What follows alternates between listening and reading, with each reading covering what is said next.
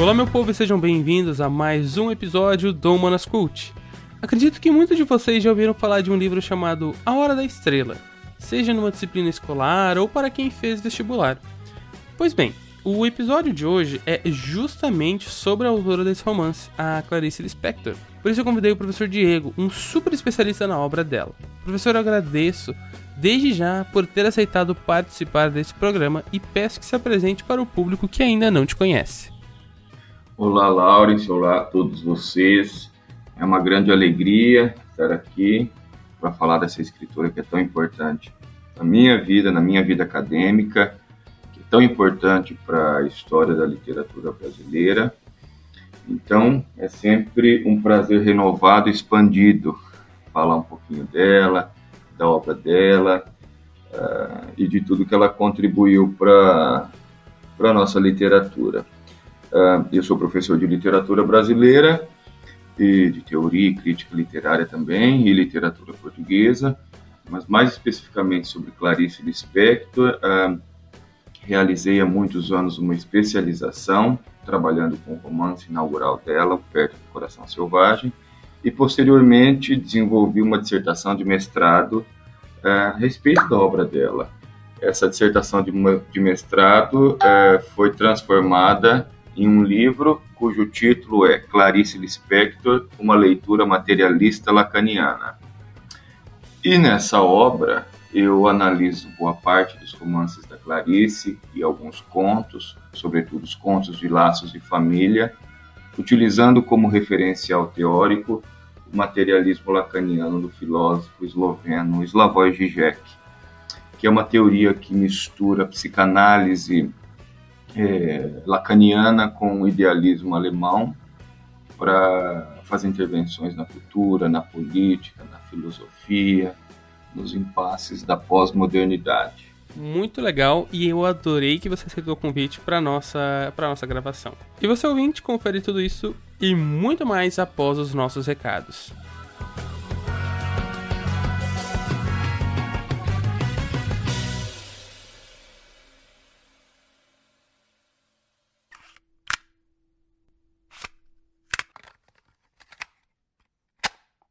Quero frisar, desde já, que o nosso programa quer servir de ponto de partida dessa discussão, e aqui nós não temos tempo de discutir todas as nuances do tema. Por isso, na descrição do episódio você encontra links e referências que utilizamos, bem como sugestões de leitura e outras mídias. Caso haja alguma divergência, erro ou omissão de nossa parte, você pode enviar um e-mail para humanascult.gmail.com ou mandar uma DM no Instagram, Facebook ou Twitter para nós. Tudo vai estar na descrição do programa, então é só ir lá para conferir. Certo? Então vamos lá.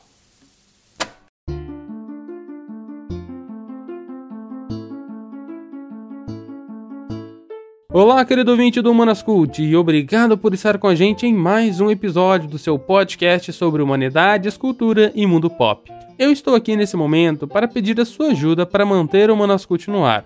Sim, sim, nós somos um podcast independente no início da nossa empreitada. Nós temos algumas formas de financiamento. A primeira delas é o Padrim, onde você pode escolher um plano mensal e desbloquear metas e recompensas. Você também pode usar o PicPay, só procurar por humanascult na plataforma e você irá encontrar os nossos planos. Se você não quiser se comprometer com nenhum plano, pode doar também através do Pix. A nossa chave é o e-mail humanascult@gmail.com.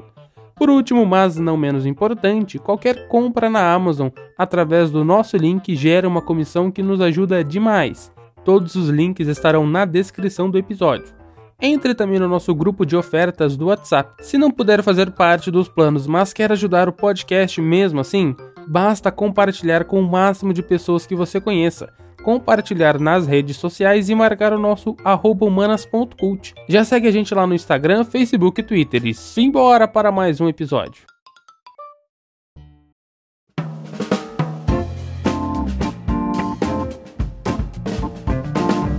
Bem, eu acho que para começar nós precisamos conhecer quem é a estrela de hoje.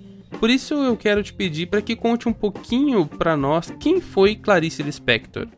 Bom, biograficamente falando, Clarice nasceu numa aldeia muito pequena na Ucrânia, chamada Chechelnik, Chechelnik, depende da pronúncia, já ouvi várias pronúncias.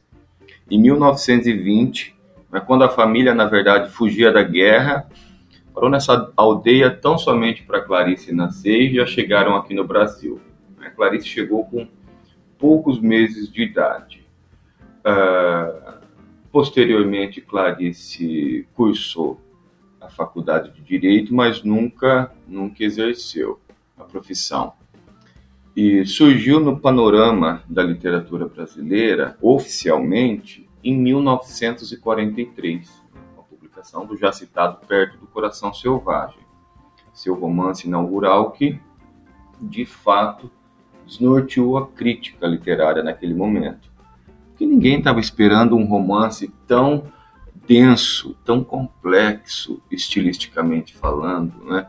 com a sondagem psicológica que é tão comum nos textos da Clarice, com a problematização existencial tão posta.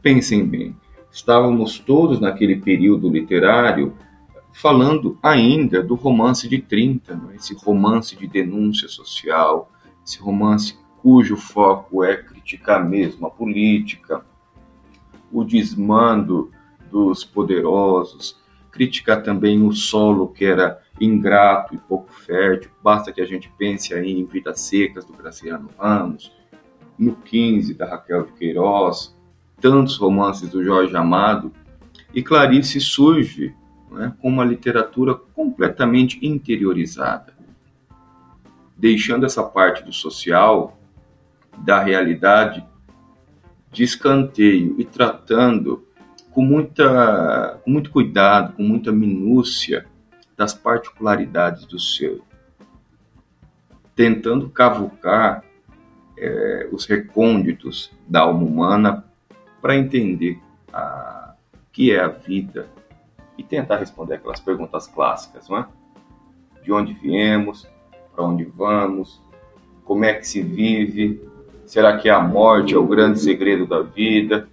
Dentre tantos outros conflitos que formam aí os grandes dramas humanos. Pois bem, então Clarice surgiu no, no panorama da literatura brasileira em 1943, teve uma vasta publicação até 1977, que foi o ano do seu falecimento.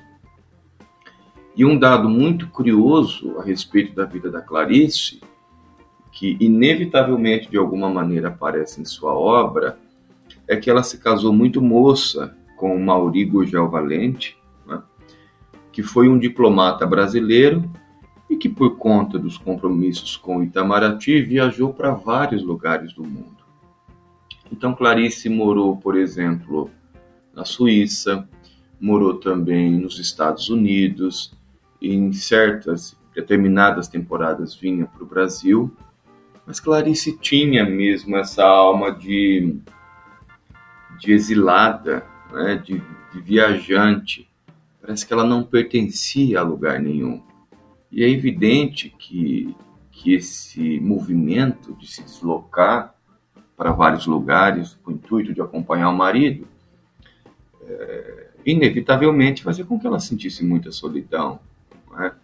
longe da família, longe das irmãs, porque Clarice tinha duas irmãs, os pais morreram quando ela era muito nova ainda, mas Clarice tinha duas irmãs. Então, esse contato com a família foi, por um bom, um bom período da vida da Clarice, é, feito apenas né, é, de cartas, porque, como eu acabei de citar, ela vivia em lugares é, longe, distantes, fora do Brasil. Clarice também teve dois filhos, Pedro e Paulo. É, depois de um certo tempo, ela se separou do marido, voltou definitivamente para o Brasil, é, passou a morar no Leme, no Rio de Janeiro, e foi lá, inclusive, que ela, que ela faleceu. Clarice morreu de um, de um câncer que não, não deu muitos alardes. Né? um câncer de ovário que a levou em pouquíssimo tempo. Então ela não, não chegou a fazer um tratamento muito demorado. E outro dado muito interessante, que Clarice sempre preocupada com a palavra, sempre preocupada em escrever, sempre e totalmente imersa na literatura, na manhã que ela faleceu, ela ainda ditava para Olga Borelli, que foi uma grande amiga, uma espécie de secretária, ela ditava para Olga Borelli fragmentos, trechos da, daquilo que veio a ser a sua obra póstuma, seu romance póstumo? Um Sopro de Vida, que foi publicado em 1978. Então, uh, pensando para a gente fechar essa ideia da biografia da Clarice, é, foi uma figura muito curiosa, chamada de enigmática, de pouco acessível, quando na verdade ela dizia que era muito amorosa, muito maternal, muito aberta aos amigos, e os amigos de fato confirmam isso.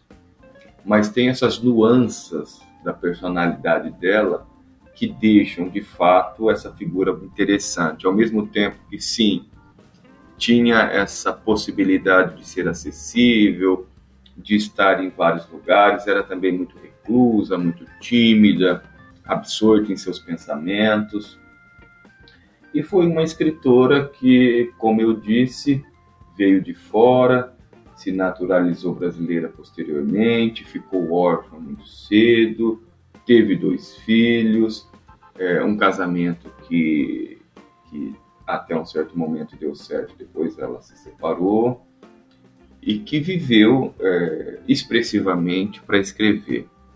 Foi, de fato, uma escritora que fez o seu nome e colocou o seu nome no panteão da literatura brasileira. E na biografia dela, nós podemos observar que desde cedo ela se interessava pela escrita. Como foi a iniciação da escritora na publicação efetiva dos seus primeiros contos?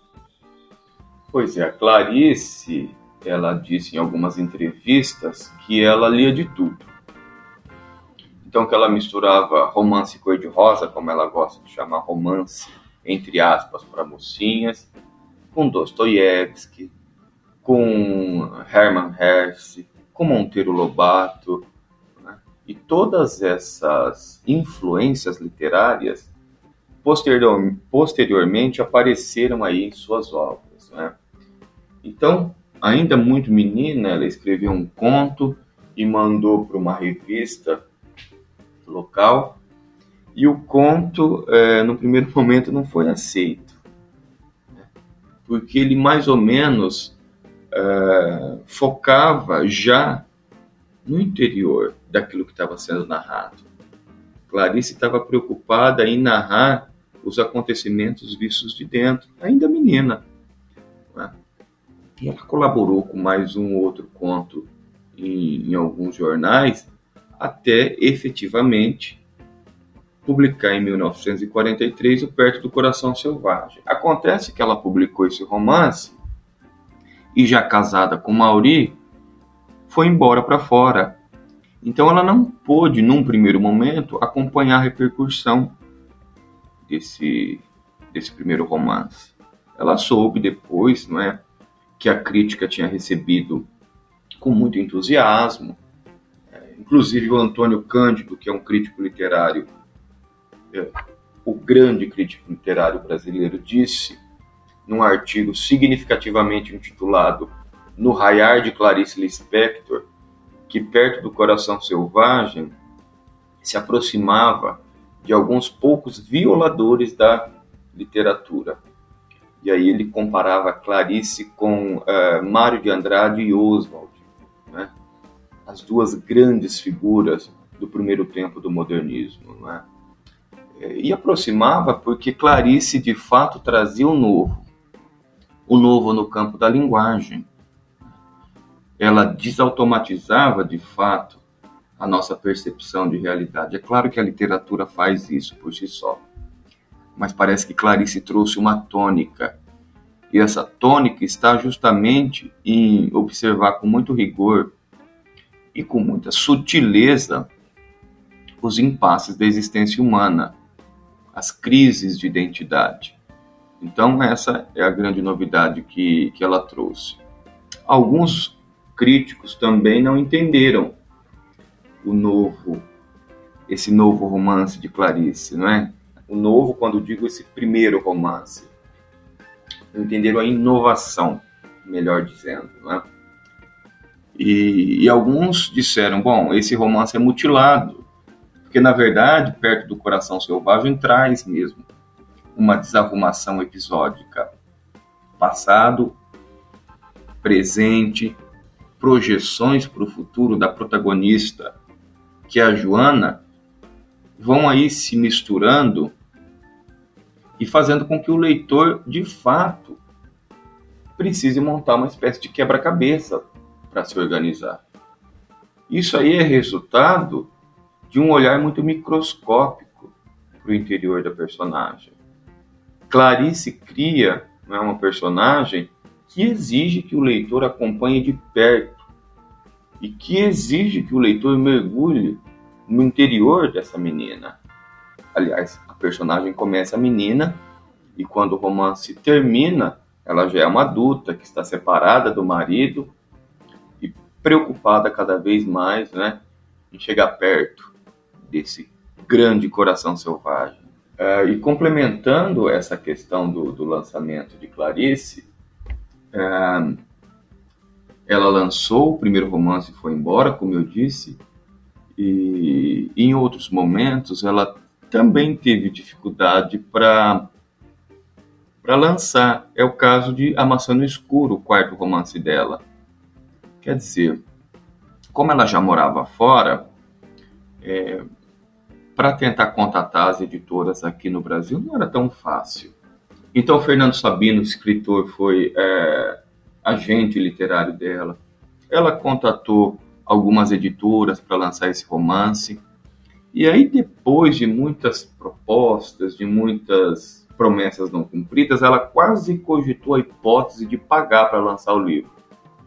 Mas finalmente a maçã no escuro saiu, e com a maçã no escuro se encerra um hiato de quase uma década sem publicar romances, né? Mais uma vez digo, por conta da, das viagens com o marido, né? A vida dela de esposa, de diplomata, de dona de casa, cuidando dos filhos, né?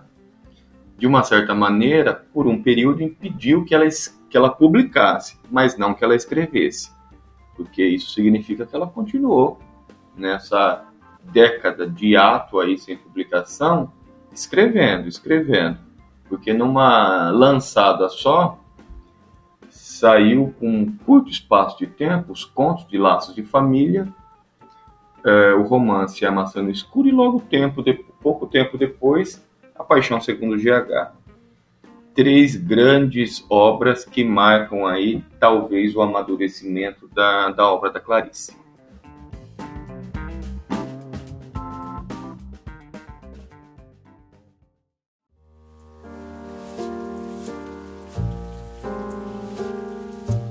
Obra de Clarice é muito vasta e conhecida internacionalmente, né? E qual o contexto histórico e literário que ela vai publicar os seus romances? além de, claro, dizer aqui que eu achei muito interessante quando você trouxe essa recepção muito boa que a crítica teve com a primeira obra dela, né? É, e é claro, obviamente, com o passar do tempo, com as outras publicações que ela fez, é, isso vai talvez se repetindo, mas e qual foi o contexto, na verdade, que ela lançou seus primeiros romances? Como que como que se via a literatura nacional é, naquela época? Muito bem. É, a respeito dessas perguntas que você pontuou aí, primeira delas, sim, Clarice é lida, muito traduzida, não é? Lá fora. Ah, há, inclusive, professores em universidades no exterior que se debruçam aí sobre a obra da Clarice, que estudam com muita profundidade e seriedade a obra da Clarice. Clarice é muito lida na Europa, é muito lida nos Estados Unidos, em vários outros lugares do mundo. É uma, uma escritora que já tem um certo respeito, né? é reconhecida internacionalmente. E, e, a crítica, quando você pontuou aí que a crítica recebeu muito bem, primeiro livro da Clarice, é verdade. É o caso do Antônio Cândido, por exemplo, que, que fez um artigo muito bonito, o artigo de estreia, crítica inaugural, vamos dizer assim, foi feita pelo Antônio Cândido, em 43. Mas outros não souberam, como eu também já assinalei, entender a novidade do estilo da Clarice. É, inclusive, alguns diziam que era uma literatura muito afetada, uma literatura que só poderia ser feita, feita por mulheres, não é? É uma literatura cheia de, de marcações pouco é, resolvidas, quer dizer, parece que o romance não tinha começo, nem meio, nem fim, parece que tinha mesmo um problema na estrutura. Alguns críticos diziam. Diziam isso e não porque não souberam perceber que esse era o grande achado. Esse aí era, na verdade, a forma pontos para a formação do estilo da Clarice. Clarice queria trazer mesmo o ambíguo, o sugestivo, aquilo que não tem lógica, aquilo que é aberto para múltiplas interpretações, né? E isso é uma questão que está completamente ligada ao inconsciente, não é? está ligada aí às nossas angústias, às nossas frustrações, às nossas questões mais íntimas. Então Clarice quis mesmo mapear rigorosamente o interior dos seus personagens. Então o leitor que está interessado em Clarice não pense que encontrará uma, uma literatura preocupada em mapear rigorosamente o exterior, o externo, aquilo que está fora, aquilo que se baseia, uh, aquela literatura baseada em fazer crítica social, crítica política. Isso existe em alguns textos da Clarice. Mas Clarice está preocupada em narrar uh, as experiências internas, em olhar para dentro das personagens, em construir personagens complexas, contraditórias, como somos todos nós, não é? cheio de, de defeitos, de dúvidas, mas também de virtudes e qualidades. Então, pense nessa situação, pense que em 43, como eu já, já citei, ela aparece com o primeiro romance numa época em que a literatura brasileira ainda estava presa ao romance regionalista de 30, ao romance de denúncia social, o leitor estava ainda muito acostumado com Jorge Amado, Érico Veríssimo, José Lins do Rego, Raquel de Queiroz, né? dentre tantos outros escritores magistrais, grandes romancistas. A beleza e a importância da obra desses escritores é indiscutível. Todo mundo precisa ler é, esses escritores. No entanto, só para marcar aqui, Clarice surge fazendo uma literatura que é diferente. Então foi um choque. O leitor ficou em choque, porque não estava acostumado com aquilo, e de uma certa maneira, os livros da Clarice ficaram aí é, parados nas prateleiras e continuam-se a ser fiel à literatura de 30. Mas gradativamente, é, ela foi ganhando espaço. A crítica especializada, e aí eu preciso citar o nome aqui também do Benedito Nunes, a crítica especializada em Clarice, foi mapeando, foi entendendo que, que a filosofia da existência, por exemplo, seria uma ferramenta muito importante para entender a obra da Clarice. Que a crítica feminista seria outra ferramenta muito interessante. Porque Clarice já era feminista numa época em que as discussões a respeito do feminismo não estavam adiantadas. Pensem vocês, em 1943, e aí eu vou citar Joana de novo, não é? do Perto do Coração Selvagem, é, em 43 ela aparece com uma menina que é diferente de qualquer menina, é, de qualquer, entre aspas, boa menina naquele contexto, naquela classe social em que o romance se insere. Quer dizer, era uma menina que ficou órfã e que órfã de pai e mãe, que foi morar com a tia e que era uma menina de uma certa maneira colérica, cheia de raiva, angustiada, que tinha vontades próprias e que por isso é, assustava os tios, que não souberam lidar com ela, por isso botaram num orfanato. Né? Era uma menina que assustava as professoras na escola, porque é, num, num, numa determinada passagem do romance, a Joana pergunta assim para a professora: ser feliz serve para quê? O que é que a gente consegue depois de ser feliz? Quer dizer, como é que uma criança pode pensar isso?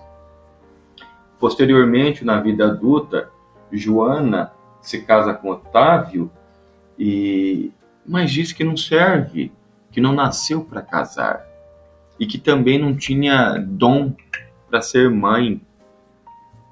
Então imaginem vocês é, uma mulher em 1943, uma personagem do texto literário, na verdade, né? Em 1943 dizendo isso, num contexto que ainda não estava aberto para esse tipo de discussão. Por isso digo que Clarice já era feminista antes dessa, dessa discussão aparecer na academia, antes dessa discussão estar posta aí na sociedade. E Clarice foi, com o passar do tempo, construindo cada vez mais mulheres fortes, questionadoras, ambíguas, cheias de desejo, de coragem, de, de procura, de compreensão interior. Então, a crítica feminista também é uma grande ferramenta para entender Clarice. Na verdade, o bom texto literário, como é o texto da Clarice, pode ser submetido a vieses de representações distintos. Quer dizer, a crítica estruturalista que olha mais para a estrutura do texto, para a linguagem, a abordagem estilística, a crítica psicanalítica, a crítica filosófica de uma maneira geral, não só existencial, é? as discussões mais atuais a respeito de gênero, todas essas facções que, que são tão úteis para a gente entender o texto literário, nadam de braçada na obra da Clarice, porque, evidentemente, se trata de uma obra aberta, aberta a muitas, a muitas significações, a muitos sentidos. E é uma alegria, é, por exemplo, chegar em 2022 e saber que há tanta gente interessada em Clarice, tantos leitores que estão aí adentrando a obra dela, e uma massa crítica, muitos livros que estão sendo publicados, estudos que estão sendo feitos, que comprovam isso que eu estou dizendo, que o bom, de, bom texto literário ele viaja no tempo e ele sempre, sempre traz algo novo, ele sempre contribui para a construção da verdade do seu tempo. Clarice é um desses casos, sem sombra de dúvidas. Então, quando ela sai lá de 43, daquele contexto, né, que Clarice, ah, didaticamente, podemos alocá-la na terceira geração do modernismo, não é? Ela e Guimarães Rosa na prosa e João Cabral de Melo Neto na poesia foram os três principais nomes responsáveis por elaborar uma nova é, mudança, uma renovação do modernismo. Pensem vocês que naquele período a, a luta que Mário e Oswald fizeram né, para fazer com que a nova linguagem, que a liberdade de expressão, que, a, que o coloquial, é, temas tão importantes para o modernismo e arduamente lutados em 22, né, já estavam consolidados então, uh, na década de 40, era preciso que uma nova renovação acontecesse. Clarice surgiu então com essa literatura mais intimista de sondagem psicológica, Guimarães Rosa com aquele regionalismo cósmico, então pensem vocês aí que aquela frase tão bonita do Grande Sertão Veredas, o sertão é o mundo, de uma certa maneira dá conta de entender proposta do Guimarães, Rosa, porque ele sai mesmo do, do regional, ele sai daquele, sai do seu quintal, vamos dizer assim, e propõe discussões em sua obra que atinge o cosmos. Quer dizer, que pode servir para entender qualquer homem de qualquer lugar no mundo. E João Cabral de Melo Neto, também traz uh, de volta uma, uma certa perspectiva uh, mais dura para a poesia, mais antilírica, mais seca, quase que narrativa. Ele, ele vai abandonar, de uma certa maneira, e eu estou colocando aspas aqui, vocês não estão vendo, mas o abandonar entra aqui com aspas, é, ele, de uma certa maneira, abandona certas conquistas modernistas para se valer de estruturas poemáticas mais fixas, mais clássicas, não é? e trazer uma linguagem enxuta, é, a palo seco, é? ele vai de fato no osso da palavra. No poema do Cabral, nada pode sobrar. Né? Tanto é que ele vai dizer, em um dos seus poemas mais conhecidos, que escrever é como catar feijão. Você coloca o feijão de molho e aquilo que sobe é o que não presta. É a mesma coisa com o poema. Você escreve e vai limpando, vai limando, como se fosse um parnasiano, não é? A procura da palavra perfeita, da rima perfeita, da estrutura perfeita. Então veja, Clarice está muito bem acompanhada nesse, nesse terceiro tempo do modernismo. E, e de fato ela trouxe, como eu já citei várias vezes aqui, essa perspectiva existencial, uma, através de uma linguagem lírica, através de uma linguagem que vai mesmo refletir o espelho da mente de suas personagens. Agora, é, eu queria saber quais foram as, digamos assim, as inspirações de, de Clarice Lispector. Quem foram as pessoas que ela leu, quem ela se inspirou para escrever as suas histórias? Clarice Lispector leu muito, desde sempre. Era uma criança leitora. É, Monteiro Lobato foi um dos primeiros textos que Clarice leu. Tanto é que há uma belíssima menção a Monteiro Lobato é, no conto Felicidade Clandestina, que já fica aqui como indicação de leitura. É, além de Monteiro Lobato, Clarice leu Shakespeare, Clarice leu uh, Dostoiévski, Clarice leu vários escritores brasileiros, como Machado de Assis, por exemplo. Clarice sempre teve interesse pela literatura de cunho filosófico, de cunho existencial. E, e Clarice é contemporânea é, de escritores como James Joyce, Virginia Woolf. É? É, claro, eles começaram um pouquinho antes de Clarice, mas todos eles foram aí impactados pelo espírito de época. Então, como ela também disse naquela, naquela icônica entrevista concedida à TV Cultura no início de 77, ela foi misturando tudo.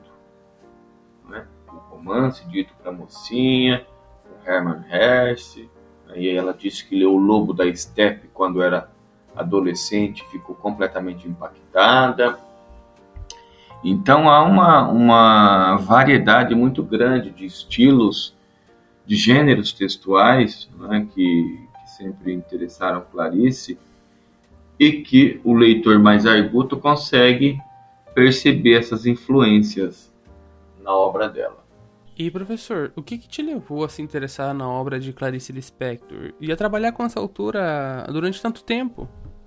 Clarice Lispector entrou na minha vida quando eu era criança. Aos oito anos de idade, eu ganhei da minha mãe é, dois livros da Clarice: O Mistério do Coelho Pensante e A Mulher que Matou os Peixes. Né?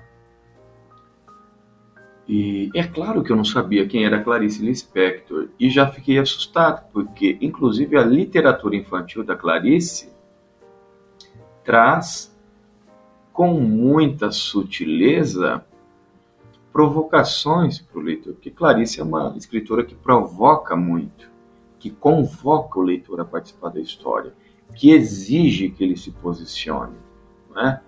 que, que faz com que ele mergulhe mesmo no interior das personagens. Às vezes ela pega na mão do leitor, às vezes ela não, não está muito preocupada com isso, não.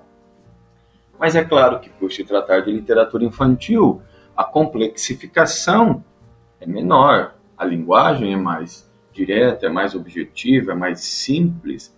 As histórias, o enredo precisa ter um começo, meio e fim, para que o leitor mirim consiga acompanhar. Pois bem, então Clarice entrou na minha vida aos oito anos de idade, e eu não tinha noção de quem era Clarice, claro que não, mas eu já era um leitor, é, um ávido leitor. Vivia lendo sem parar o dia todo. Né? Posteriormente, Clarice voltou para mim quando eu era pré-adolescente e encontrei na, na, biblioteca da minha escola um romance chamado Uma Aprendizagem ou O Livro dos Prazeres, né, da Clarice Lispector. E eu achei o título muito interessante, um título diferente, né, com duas informações que se complementam depois eu soube, não é? Lendo o romance eu soube que a aprendizagem e o livro dos prazeres são ideias muito importantes para a gente entender o que é que se passa ali. Mas quando eu peguei esse livro, pré-adolescente que era, e abri a primeira página, o livro começa com uma vírgula. E aí eu disse, bom, deve estar faltando a primeira página, porque um livro não pode começar com vírgula. Mal sabia eu que é exatamente isso que Clarice quer, né? Fotografar a vida acontecendo. Né? Ela quer registrar as coisas no seu contínuo. Ela quer valorizar mesmo o processo, o processo humano, as coisas que estão de fato encaminhadas, andando, e quer registrar justamente isso. E é claro que eu li parte desse livro, não entendi, abandonei. E aos 17 anos, me preparando para adentrar, para tentar o vestibular, eu tive uma, uma aula no cursinho sobre Clarice Lispector com uma excelente professora de literatura. E essa professora dizia, por, disse por vários dias: atenção, alunos, teremos aulas sobre Clarice. As aulas sobre Clarice estão chegando. E aquilo foi criando uma certa expectativa em mim, né? Fiquei muito curioso e tentando entender o porquê que essa professora é tão estimulada a falar de Clarice Lispector, que naquele momento, é, além do, da, de uma aprendizagem no livro dos prazeres, eu já tinha lido uma ou um ou outro conto da Clarice na escola, né? E eu já estava interessado em saber o porquê que essa professora estava tão interessada em falar de Clarice. E naquela época, o vestibular tinha catalogado a obra Laços de Família, os contos de Laços de Família. Então eu li os contos de Laços de Família aos 17 anos, e num primeiro momento eu não entendi. Depois da aula dessa professora, eu retomei os contos e aquilo fez um grande sentido para mim. Na terceira vez que eu li Laços de Família, todos os contos do mesmo ano, eu tomei um grande choque. Eu levei um grande susto e aquilo fez um completo e profundo sentido para mim. Eu captei a parte da, da genialidade de Clarice, porque ainda aos 17 anos, não é? é pelo menos para mim, por mais leitor que eu fosse, é, era um universo novo.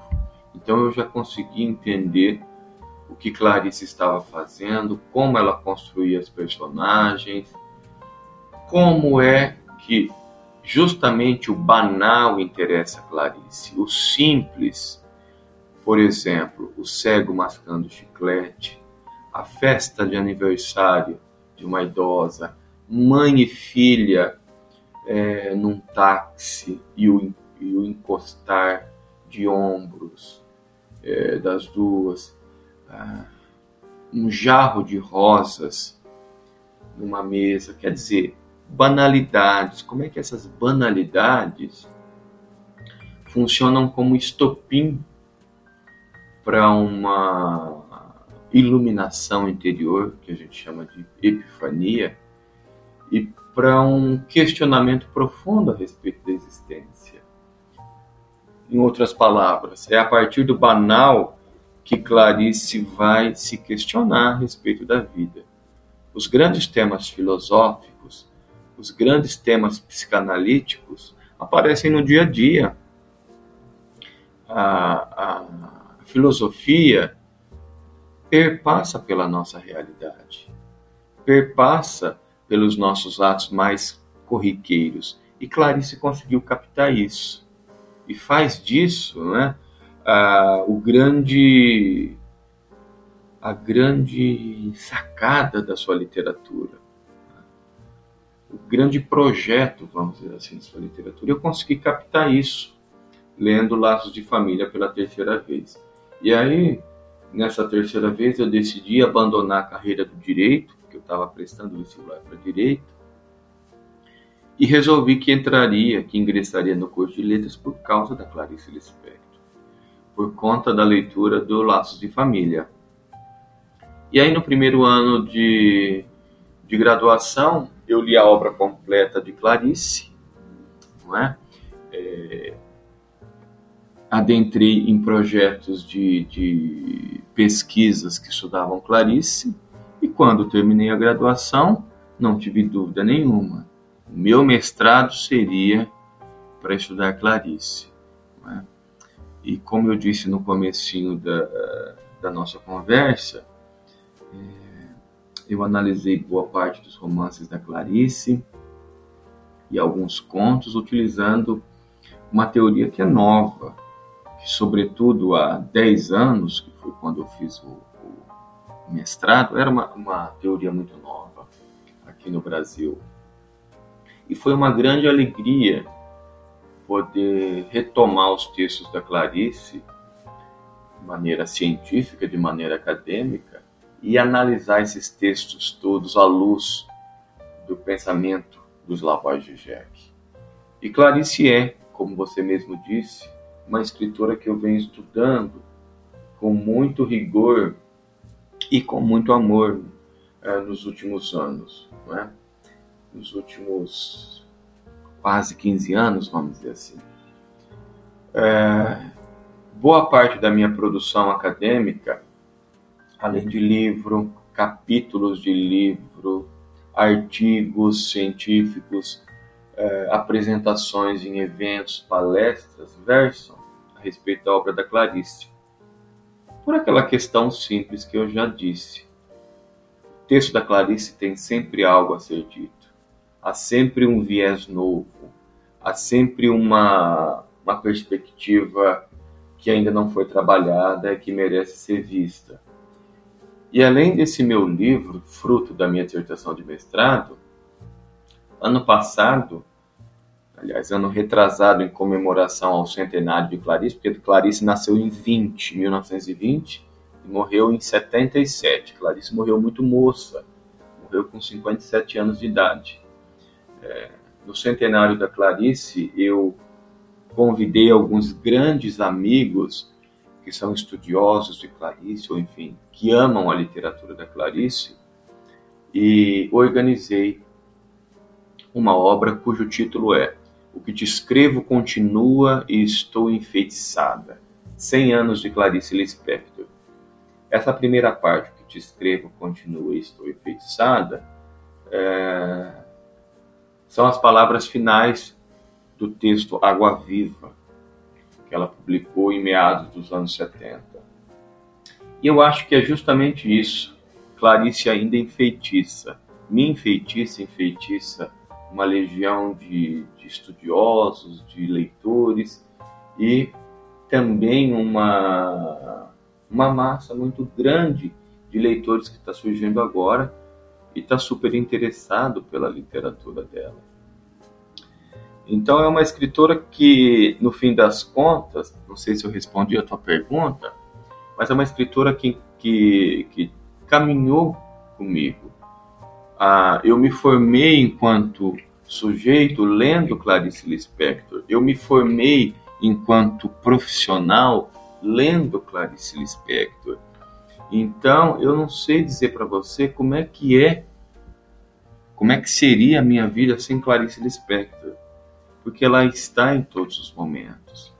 Quando estou trabalhando, levo Clarice. Quando estou em momentos de reflexão íntima, estou com Clarice. Quando quero descansar e, enfim, me livrar de qualquer é, questionamento mais profundo, também leio Clarice. Então, ela está na minha vida por essa questão de formação e, é óbvio, por uma questão de, de paixão, de identificação profunda uh, com os temas que ela trata os laços de família, a dificuldades em se entender no mundo, as grandes angústias, os grandes dramas pessoais. Clarice toca como poucos nas nossas agruras libidinais. É? E isso faz com que ela seja para mim é, uma espécie de, de, de autora que, que explica que é que eu penso a respeito da vida, o que é que eu penso a respeito da morte, o que é que eu penso a respeito do meu semelhante. Tudo está no texto da Clarice. Ao mesmo tempo que ela explica, fala muito e me cala fundo, ela me dá grandes lições. Ela norteia o meu caminho, como eu disse, não é? E, e há sempre algo novo que eu descubro lendo Clarice e há sempre algo novo que está dentro de mim, que me forma, que me forma enquanto sujeito, enquanto é, filho, enquanto professor, enquanto amigo. E isso eu descubro lendo Clarice. Já estava dentro de mim, mas eu descubro porque Clarice, através de sua literatura, me mostra o caminho. Se você pudesse elencar dentro das muitas obras, qual seria o seu conto ou romance preferido de Clarice Lispector? Bom, essa é uma tarefa muito difícil, né? porque Clarice escreveu bastante, escreveu vários romances, várias coletâneas de contos, crônica da Clarice, as crônicas, aliás, né? são muitas, as cartas que ela trocou com as irmãs e com amigos e familiares no decorrer da vida também. Enfim, há uma vasta produção. Mas eu indico para quem, uh, primeiramente, eu vou indicar para quem ainda não conhece Clarice e que tem interesse em mergulhar na obra dela. As Crônicas de A Descoberta do Mundo, os Contos de Felicidade Clandestina e vou indicar um romance também, que é o último lançado em vida, A Hora da Estrela. É? São obras magníficas, formidáveis, que a gente consegue aí entender toda essa beleza, toda essa complexidade da linguagem, né? todo esse mergulho existencial no íntimo das personagens mas, na minha opinião, são textos mais acessíveis de Clarice. E por isso que, que recomendo como leituras iniciais para quem aí leitura inicial, perdão, para quem tem interesse em Clarice. Agora eu vou indicar os textos que eu mais adoro, não é? Então eu preciso citar Perto do Coração Selvagem, o primeiro romance, Cito também outro romance, A Maçã no Escuro, e retomo A Hora da Estrela. A Hora da Estrela é meu livro de cabeceira. Né? É o livro que eu mais li na vida e é o livro que também tem uma importância fundamental na minha vida. Não é à toa que é o meu favorito. Não é à toa que é o meu livro de cabeceira. Então indico esses três títulos E é claro que eu não posso deixar de dizer também A Paixão segundo GH, né, que a crítica considera como o grande romance de Clarice. Os contos, eh, eu vou citar apenas os contos de Laços de Família, porque Clarice também publicou muitos contos. Mas o leitor não pode deixar de lado, não pode deixar de ler o conto Amor, o conto Feliz Aniversário, conto O Búfalo e o conto Os Laços de Família. Esses quatro contos estão na coletânea Laços de Família. E se vocês querem uh, aprofundar um pouco mais e entenderem toda a complexidade, todo o estilo difuso, hermético de Clarice, eu, eu indico também o conto O Ovo e a Galinha, que, que aí vocês terão ideia de toda essa, essa profundidade que Clarice traz. Não que esses outros já citados não tragam isso, mas de fato o Ovo e a Galinha é um grande enigma, né? E Clarice disse naquela icônica entrevista que ela gostava muito do Ovo e a Galinha, que era o texto que ela mais gostava. Por quê? Justamente porque ela não entendia o conto.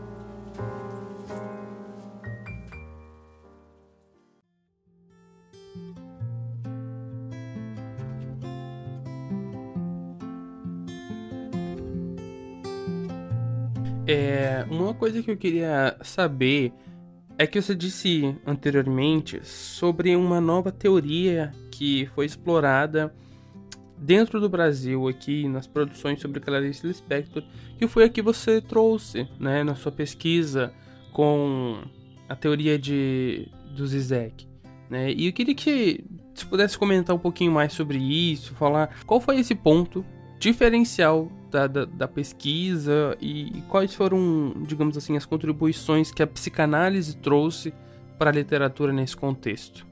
Na verdade, não fui eu quem trouxe a teoria para o Brasil. Né?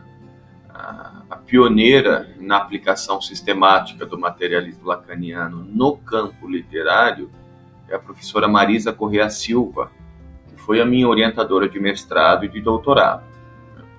Foi ela que, durante um pós-doutorado nos Estados Unidos, entrou em contato com essa teoria, com o pensamento do Zizek, e trouxe esse, esse pensamento aqui para o Brasil. E aí, com seu grupo de estudos, começou a, a formalizar a aplicação no texto literário. Então, eu, que fui aluno de Marisa, né, que fui orientando dela no mestrado e doutorado, me interessei pela teoria e, e, trabalhei com ela na análise dos textos da Clarice. Essa teoria, como eu já citei, mistura psicanálise do Lacan, do Jacques Lacan, psicanalista francês, e o idealismo alemão, sobretudo do Hegel. Né? E também revigora, reconfigura o marxismo é? E a partir dessa, dessa ideia de tríade, uma mistura de Marx com Lacan, com Hegel, uh, o Slavoj Žižek, que é o grande nome do materialismo lacaniano, o grande teórico que nós estudamos, propõe uma leitura de cunho social, de cunho coletivo, baseado na psicanálise e na filosofia pode parecer contraditório, porque a psicanálise está interessada no sujeito, não é? Está interessado aí no indivíduo. Vou usar o termo sujeito, que é um termo mais comum para a psicanálise. O que Zizek faz é pegar a psicanálise, pegar a filosofia, para analisar coletividade, para analisar grandes questões políticas, grandes governos, grandes catástrofes, não é? Pensem aí que Zizek tem um livro chamado Bem-vindo ao Deserto do Real, que, por exemplo, ele analisa o atentado às Torres Gêmeas, né, no 11 de setembro. Ele analisa grandes eh, governos totalitários, por exemplo, também.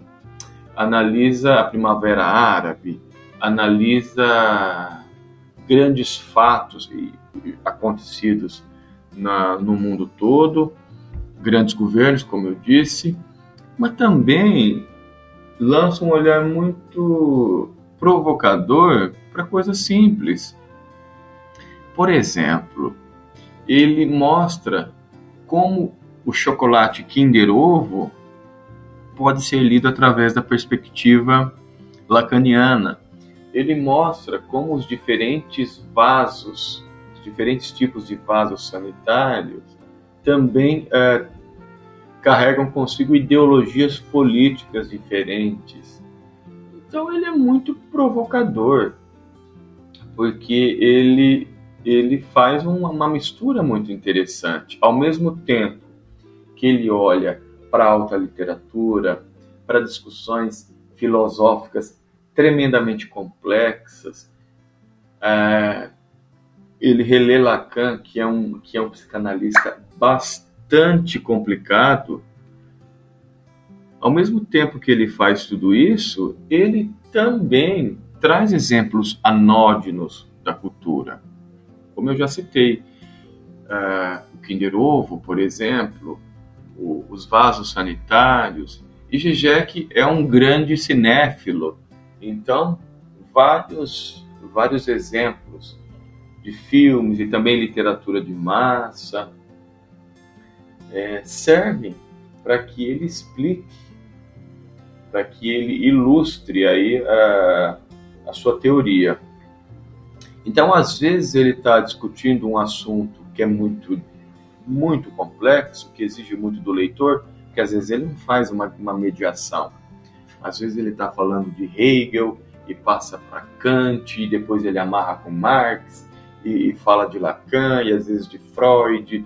Enfim, ele vai fazendo uma costura e ele parece que imagina que o leitor sabe de tudo aquilo que ele leu. E quase sempre o leitor não sabe. Mas aí ele vem com um exemplo muito simples. Aí ele traz um, um filme do Stanley Kubrick, aí às vezes ele traz um exemplo de literatura de massa e aquilo fica claro. Por isso que ele é provocador. Por isso que ele é tão aclamado e ao mesmo tempo odiado por alguns psicanalistas, por alguns teóricos, não é? Ele está sempre pronto e aberto à discussão para discussão e tem uma, uma produção muito ampla.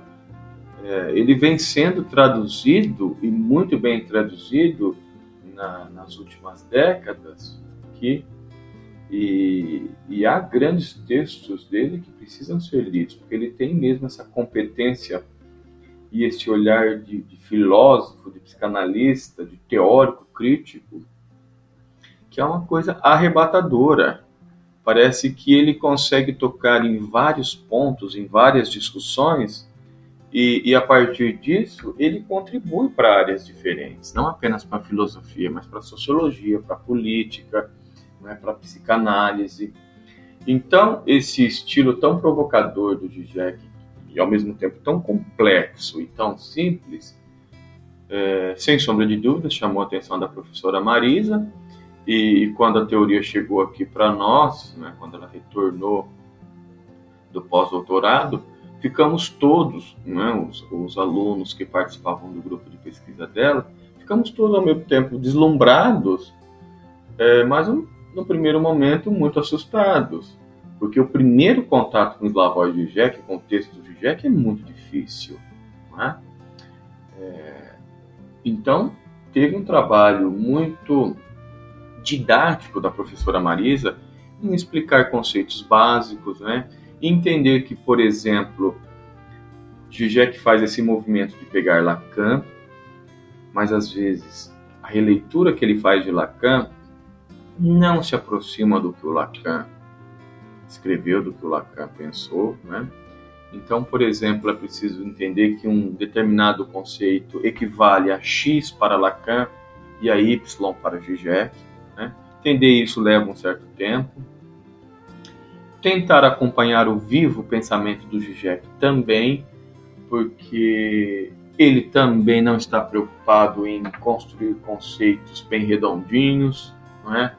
Em nenhum livro, ou enfim, quase nenhum, você vai encontrar Zizek explicando de maneira é, muito simples ou didática um determinado conceito, isso não é contraditório, né? porque eu disse que ao mesmo tempo que ele traz uma grande discussão, ele exemplifica com, com um, uma ilustração muito simples, com, com algo da banalidade. O que eu estou querendo dizer é que é preciso que o leitor percorra a obra do Zizek, porque em cada livro ele vai trazendo uma faceta do conceito e é como se fosse um quebra-cabeça.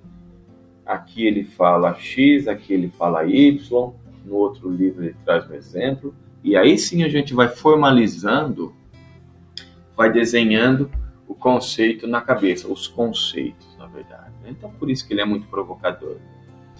Então, a contribuição do Slavoj Žižek é imensa. Por quê? Porque, de uma certa maneira, ele tira a filosofia, ele tira a psicanálise da, da Torre de Marfim. Ele mostra que são áreas do saber que, como eu já citei também, estão presentes na nossa vida banal, na nossa vida cotidiana. Tudo o que fazemos está aí é, repleto de ideologias diferentes. Tudo que nós fazemos de uma certa maneira, é assunto interessante para a filosofia. Tudo que nós somos e que, tudo aquilo que nós fazemos também refletem o sujeito que nós somos. E isso é interessante para a psicanálise. Né? E ao mesmo tempo que ele põe essas grandes áreas do saber para dialogar conosco de uma maneira muito mais acessível, ele mostra que, a partir da perspectiva dele, que só ah, com essa mescla de Lacan, Hegel e Marx é possível entender os impasses da nossa vida contemporânea. É possível entender como é que o mundo está estruturado, quais são ah, as grandes questões que nos assolam. Né? Então, essa teoria me ajudou a analisar Clarice Lispector a partir de, de duas perspectivas diferentes.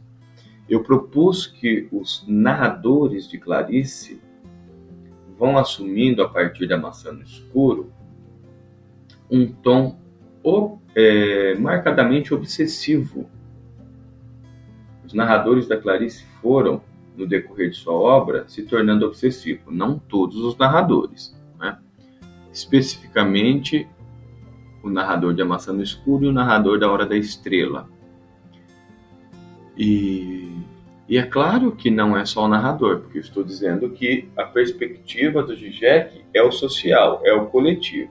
Então eu saio da análise do narrador e mostro como é que toda narrativa tem uma estrutura obsessiva. A estrutura do romance é obsessiva, a linguagem é obsessiva, ou seja, o narrador derrama essa obsessão para a própria estrutura, para a forma do romance, é? para a linguagem, para a pontuação utilizada, para a disposição dos diálogos, para a organização dos capítulos. Tudo isso é repleto de obsessão. Veja, então eu estou saindo de uma análise do narrador e atingindo uma análise coletiva, uma análise estrutural. E aí, na outra perspectiva, é, também partindo da maçã no escuro, que para mim, como você pode, vocês podem ter percebido, é, é, um romance de grande importância na produção da Clarice. É, de uma certa maneira, eu entendo que esse romance é uma espécie de virada no estilo da Clarice, ah, também proponho que a partir da maçã no escuro a linguagem da Clarice vai se tornando, vai assumindo o discurso da histérica. É uma linguagem que vai se questionando cada vez mais. É, é uma linguagem dramaticamente rica procura respostas, mas não encontra respostas conclusivas.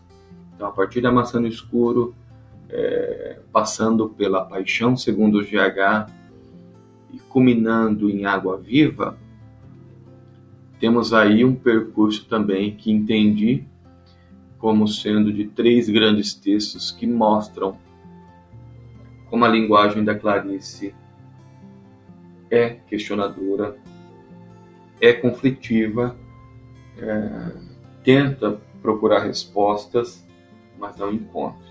Mas isso não importa. O que importa é o percurso, é o questionamento, é a, a eterna necessidade de saber algo mais sobre si. Então, Zizek, fechando a sua pergunta, e você está percebendo que eu sou bastante prolixo, né? Então, fechando a sua, o seu questionamento, Zizek me, me auxiliou para entender a, o projeto inovador de Clarice. À luz de Zizek, eu entendi que Clarice, de fato, traz em sua obra dois grandes pontos de tremenda inovação, é? que é essa linguagem autodilacerada, conflitiva, questionadora, incansável e, sei lá, sem respostas para as perguntas que são feitas, é? e narradores obsessivos, é, cuja obsessão não se restringe aí à, à figura do narrador, mas se esparrama, se espraia para a malha literária e para a forma do, do, texto da Clarice. Nossa, eu achei realmente fantástico. É, eu não tinha essa perspectiva e também nunca tinha lido nada do, do, do Zizek. E realmente eu vou procurar ler as coisas sobre, sobre ele depois. É, eu achei muito legal como traz essa discussão filosófica para dentro da obra literária. Eu acho isso fantástico, né? Mas assim, quais você acha que são os novos caminhos para a continuidade dos estudos sobre a Clarice Lispector? Eu sei que para os clássicos sempre há questões novas a serem levantadas, é, eles sempre têm algo a dizer. Mas assim, quais são as linhas de pesquisa que mais se desenvolveram nos últimos anos na pesquisa sobre a autora? Como eu disse, Clarice é, é sempre muito lida, muito lida na academia e fora da academia também, isso é, isso é inegável. Né? A crítica literária se vale do texto da Clarice Lispector em suas mais, é, em suas inúmeras, digamos assim, ramificações. Então, desde o formalismo, o estruturalismo, passando pelo feminismo, pelo existencialismo, pela pela psicanálise, não é? e aí eu me vali da, de uma releitura da psicanálise da filosofia para adentrar no texto da Clarice. Né? Então, todas essas correntes são correntes críticas da, do século XX, estão ainda em voga, é claro, e estarão sempre, não é? Então, todas elas servem para analisar Clarice Lispector. Nos últimos anos, não é, com o boom dos estudos culturais, com os estudos sobre gênero, é, nós vimos também um belíssimo movimento dessas novas correntes, estou aí me referindo de fato é, às variações da crítica feminista, né, que aí a questão sobre gênero, como eu acabei de citar, aparecem mais uma vez, uh, estão se valendo muito do texto da Clarice. Né? Então eu acho que um texto como o da Clarice pode ser lido e está sendo lido a partir dessas perspectivas diferentes, né? a partir de vieses diferentes. E é claro que a crítica literária tem o papel de sempre estar atenta ao texto, as modificações do texto, o fluxo da história, evidentemente, estou falando, né? Quer dizer, o mundo muda, a literatura inevitavelmente traz para dentro de si, seja na forma, na estrutura, no conteúdo, na temática, não é? As mudanças desse mundo. A crítica literária precisa estar sempre atenta para criar mecanismos que expliquem essas mudanças. E Clarice já morreu há muitos anos. A obra dela está aí. Só que há na obra dela aquilo que a gente chama de clássico. Por quê? Porque, de uma certa maneira, ela traz temas que importam sempre, que estão postos na humanidade desde sempre. Problemas de família, problemas de aceitação, dúvidas, medo da morte, eh, dificuldades para se viver, agruras de todos os tipos, quer dizer, são questões que abalam a humanidade desde sempre. E tudo isso está no texto da Clarice. De modo que, que ela sempre vai significar algo no decorrer da história. Então, é papel da crítica conseguir entender isso, mapear essas, esses pontos da, do texto da Clarice, que tornam o texto da Clarice tão instigante, né? e, e trazer cada vez mais trabalhos interessantes. É claro que há também, inevitavelmente, uma saturação, porque Clarice é uma escritora muito estudada. Se a gente adentrar aí em bancos de teses e dissertações e, e ver a quantidade de artigos que foram escritos sobre a obra da Clarice é algo impossível se mapear. Não dá para se saber o quanto é, foi publicado a respeito de Clarice. Sabemos que há textos críticos magníficos, né? A qualidade da produção, da fortuna crítica da Clarice é imensa, é excelente a grandes estudiosos de, de universidades aí pelo Brasil afora, há pessoas estudiosos, há, há, cientistas aí que não são tão conhecidos, mas que também fazem trabalhos belíssimos sobre Clarice. Então, Clarice, é, sem sombra de dúvidas, é muito bem estudada.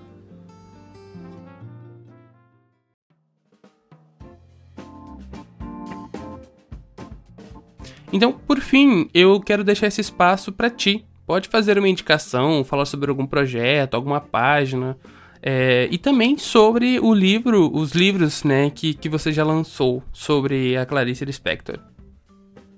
A fortuna crítica de Clarice Lispector é extensa. Ela vem sendo estudada desde, desde a época do seu surgimento profissional. Né? Se a gente observar em bancos de teses e dissertações, é impossível quantificar, não é?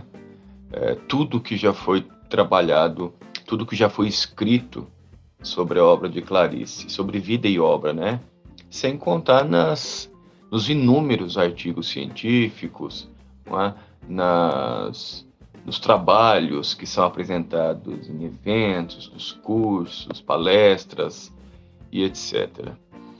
Mas eu deixo aqui para vocês, sobretudo para aqueles que se interessam em, em, estudar a obra da Clarice, alguns títulos que julgo fundamentais. São eles: O Drama da Linguagem, uma leitura de Clarice Lispector, do Benedito Nunes, A Escritura de Clarice Lispector, de Olga de Sá, e o, é, Clarice Lispector, de Judith Rosenbaum, a Reta Artística de Clarice Lispector, de Zizi Trevisan, e Clarice Lispector, Uma Leitura Pensante, do Evandro Nascimento. Esses são alguns dos títulos que eu sempre consulto para escrever sobre Clarice, para dar aulas, palestras e cursos sobre Clarice. Mas é claro que eu preciso deixar bem posto aqui que há uma infinidade de tantos outros títulos que são maravilhosos e que merecem ser lidos. E aproveito o espaço também para divulgar mais uma vez os dois livros que escrevi sobre Clarice. É, o primeiro deles, fruto da minha dissertação de mestrado, Clarice Lispector, Uma Leitura Materialista Lacaniana, E na, na verdade, o segundo livro eu não escrevi, eu organizei, cujo título é O que te escrevo continua e estou enfeitiçada, 100 anos de Clarice Lispector. Como o, o título já deixa claro, é uma reunião de textos é, a respeito da obra da Clarice. Eu convidei alguns amigos queridos, né, que são estudiosos da obra da Clarice, ou enfim, que são apaixonados pela literatura dela, né, e todos eles escreveram textos sobre a obra da Clarice. Então, quem se interessar vai encontrar, por exemplo, um capítulo sobre Perto do Coração Selvagem, sobre coletâneas de contos da Clarice que são menos estudadas pela crítica, sobre a pintura, porque Clarice também era era pintora, se dedicou à pintura num determinado período da sua vida. Então ficou ficou muito bonito. São duas obras que eu que eu recomendo porque foram escritas com muita com muito amor. Né? Acho que o resultado é muito decente, muito honesto e fica aqui a minha indicação. Mas, professor Diego, muito, muito obrigado novamente por estar aqui compartilhando um pouco da sua pesquisa e também do seu interesse com a gente. E se você ouvinte curtiu o nosso episódio, segue a gente pelo humanascult no Instagram, Facebook e Twitter. Compartilhe esse episódio com a galera e leia o post no nosso blog. Também não esquece de conferir a descrição desse episódio, porque ela vai estar recheada de referências é, e outras coisitas más. Muito obrigado por nos ouvir até aqui e até a próxima.